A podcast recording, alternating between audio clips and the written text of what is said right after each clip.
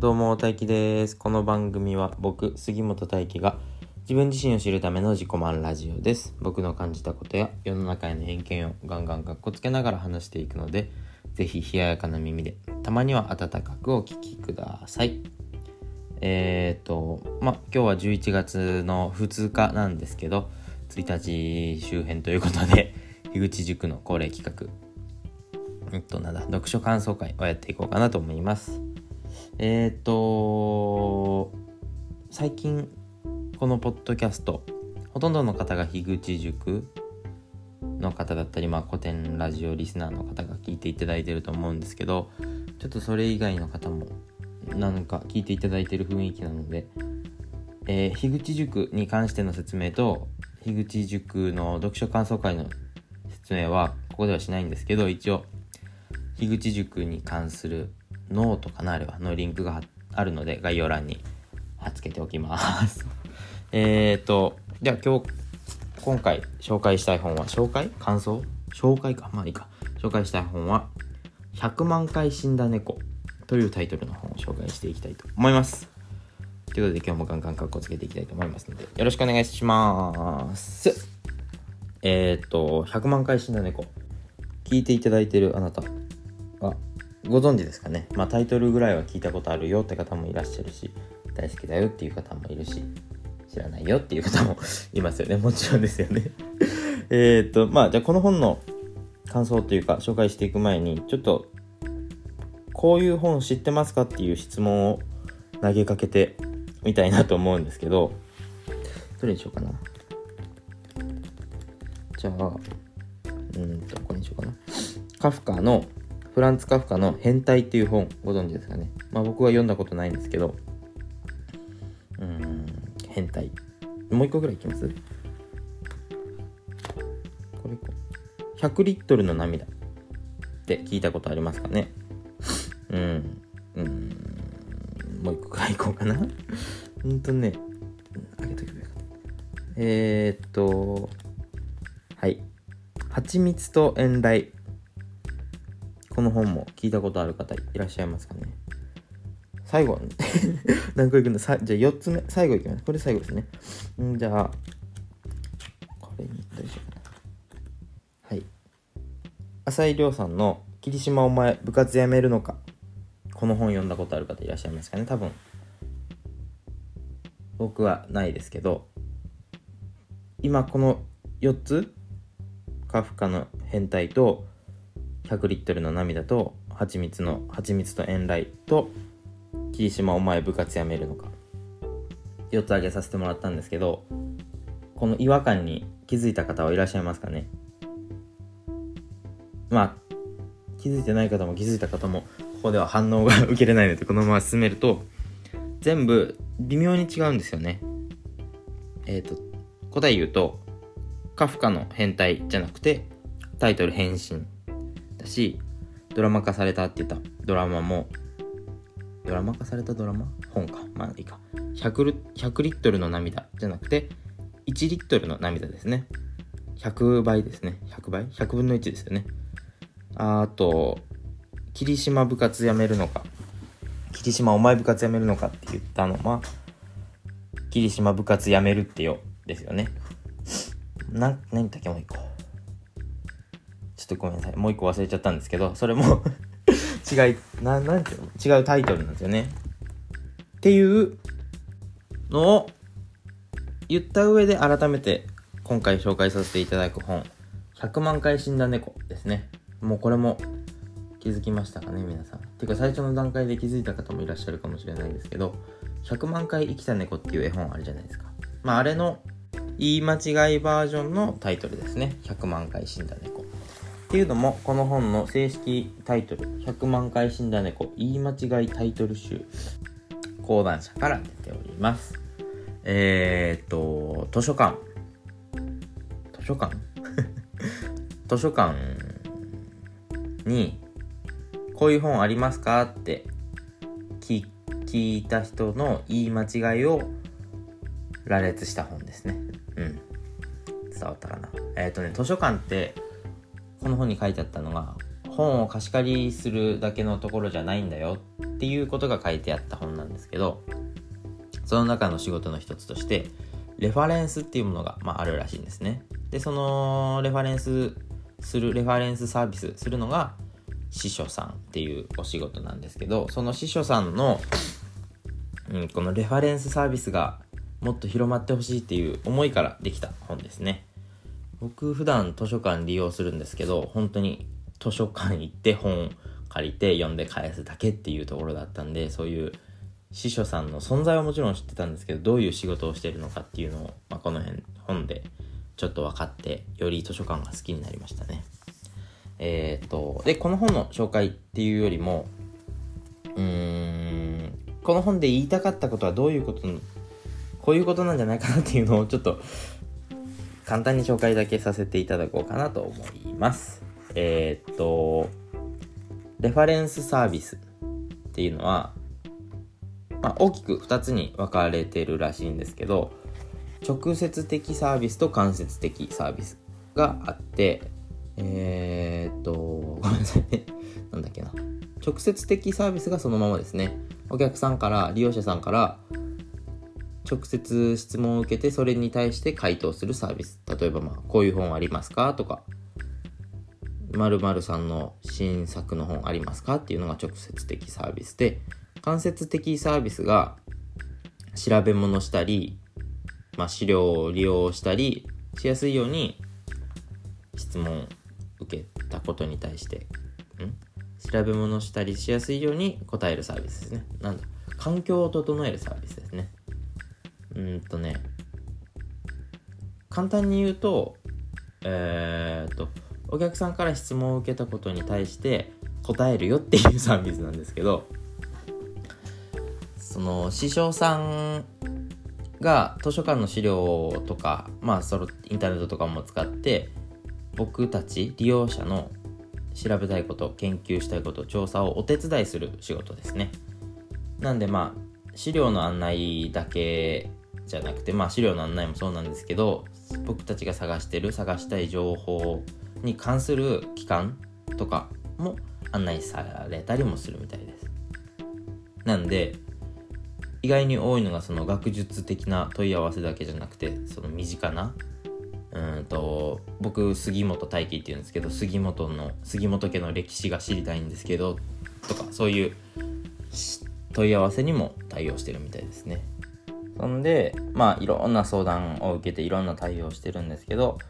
どんな相談を受けてどういうふうに対応したかっていうのを細かく記録して他の質問と関連付けたり同じ質問を受けた時に答えやすいようにするみたいなんですけどえっ、ー、とまあ同じような質問を受けた時に溜まってくじゃないですか質問が。さっきのえなんだっけなさっき言った本カフカの変態はありますかっていう質問なんかめちゃくちゃ受けるらしくてそういう時にまあパッと返信だよって答えるとか100リットルの涙ありますかって答えた時に1リットルの涙だよって答えるとかまあこれは直接的に答えれるんですけど例えばこの本で書いてあったのがうんじゃあこれ「へのかっぱみたいな名前の作家の本ありますか?」って聞かれた時に「瀬能かっぱですね」エッセイストが型なしですね。でも他の作家にカッパさんはいらっしゃらないので必ず見つけられますとか。他で言うと、ラムネカサイダーみたいな名前の新人作家いますか？とか、があった時に清涼飲料水のことでしょうか？清涼飲料水、あ、清涼飲料水、ごめんなさい。清涼飲料水っていう作家さんがいらっしゃるんですね。僕はちょっと知らなかったんですけど、確かにラムネカサイダーみたいな新人作家みたいな名前ですよね。っていうのを 何言ってるか分かんなくなってきたけど。っていうのをうんと情報として貯めているらしいんですけどその中から出てきた面白い言い間違いをこの本では何個？90個か。90個羅列してる本です。だから91929394ってあって90 90まであってそもそもレファレンスの仕事ってこういう仕事だよっていう書いてる本なんでめちゃくちゃ読みやすかったですね。うん。まあ、どういうふうな質問がよくあるかっていうのが面白かったんですけど、まあ、さっき言ったようにこういう本ありますか？まるっていう本ありますか？とか、うん、〇〇さんの本を探してるんですけどとか、あとさっき言いましたね、自分のご先祖様の歴史知りたいとか、あと何やったっけな、この絵の絵とか作品の作家さんを知りたいとか、そういうのも対応してるとか、まあ、自由研究とかに役立ちそうですよね。あと地元の歴史地元の偉人の歴史知りたいとかもよく聞かれるみたいです。ああとまあこういう質問も例えば対応してますよみたいなコーナーにドッジボールのどっちって何？って聞かれたよっていうところがあったんですけど章があったんですけどそのドッジボールのどっちについてめちゃくちゃ詳しく書いてたんですよね。なんか何ページ ?12345 ページぐらい 使って書いてて僕読んでないんですけどこの本5ページ分もどっちって調べるんだっていう思った。なんか一言で答えれそうだけどなって読んでないから分かんないんですけどね。なんて書いてか。なんて書いてあるか。だからこういうななんていうの？パッとした質問にも一生懸命答えてくれるサービスを僕は今まで知らなかったのでうん積極的に使っていくかどうかは別として何か使いたいなとは思いましたね。あとこの師匠さんこの本を多分書いてる師匠さんの名前は書いてないんですけど多分本当に本が好きっていうか図書館が好きなんですよね。いろんなところの国のいろんなところの地域の図書館行ってる感じだったし何より本についての質問をされるのがすごく幸せって書いてましたね。で、レファレンスの仕事してて一番楽しいのは、こういう本ありますかとか、この本探してほしいんですかっていうのも、まあ仕事して、仕事としてやりがいは感じてるけど、本のリクエストを受けるとき、こういう本をもっと入稿してほしいんですよっていうリクエストを受けるときが、知らない本に出会えたり、知らない世界に出会えてやりがい感じてるみたいですね。なんか私は本に精通してる仕事をしてるんだっていう感動って書いてあって感動って書いてなかったかも。でも感動って僕は読みました。だからこういう本入稿してほしいとか逆にこういう本がこういう分野の本がある読みたいんですけど何かおすすめはありますかって聞かれたいって言ってましたね。書いてましたね。なんでそうそういう使い方もあるんだなって思いました。えっ、ー、とまあ話戻してレファレンスサービスの話になるんですけど別に書いてなかったけどなんか思ったのはいろんな質問を受けていろんな対応するんですけどこの司書さんなりにめちゃくちゃ何て言うんですか難しいと思うんですよねそれって。えっ、ー、と答え出しちゃうと意味ないというか多分聞く人もまっすぐから答えを知りたい、まあ、本探してる時とかは答え知りたいんだけどこういう調べ物したいんだよねっていう時って答えを知りたいっていうか知りたい探し方を知りたいじゃないですか。なんで情報を探すお手伝いをする。情報を探すお手伝いを忘れないようにするって書いてあったんですけどなんか優しさ感じますよね。えーと、司書さんが納得のいく答えを探すんじゃなくてお客様が探す答えにつながる資料を探してるんだなって言って嬉しい気持ちになりました。なんで嬉しいんだろう。なんか本好きが本好きのために仕事してるみたいな感じですな。うん。まだ1回しか読んでないしさらっと読んだ本なんでしっかり読み切れてないと思うんですけどすごくなもう40分ぐらいで読み読み終わった本ですね。めちゃめちゃ読みやすかったんでよかったら是非皆様も読んでみてください。しかもちょっとあんまり皆さんに関係ないんですけど僕福井県住んでるんですけど福井県立図書館から出てるんですよ出てるというか福井県立図書館に来た問い合わせから作られた本なんですごく親近感も湧きながら面白かったからまた県立図書館行きたいと思います。え、っと、まあ、この本のタイトル、もう一回言いますね。100万回死んだ猫、覚え違いタイトル集は、一応、バリューブックスさんと Amazon のリンクを概要欄に貼っております。それと、この本に書いてあった言い間違い問い合わせサイトみたいなのが僕まだ見てないんですけどそのサイトに問い合わせていくとこの本がだんだんアップデートして本がというかこのサイトがアップデートしてもっと面白い情報が来るかもしれないから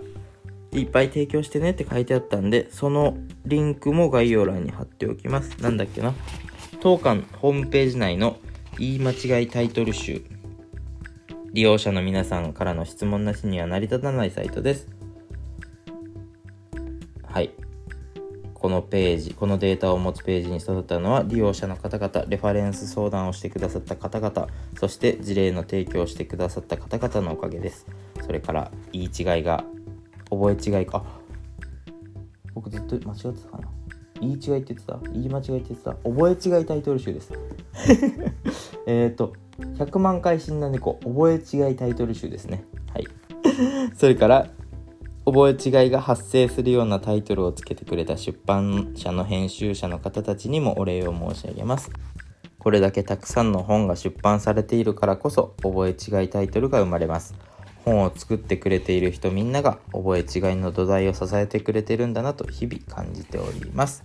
ってことで、さっき言ったようにこの覚え違いタイトル集の URL も概要欄にやっておきますので皆さんよかったらチェックしてみてください。ですかね。覚え違いタイトル集の更新は続きます。これからもサイト上で新たな覚え違い事例を楽しんでいただければ幸いです。それでは今日もカウンターでお待ちしております。じゃあね、バイバイ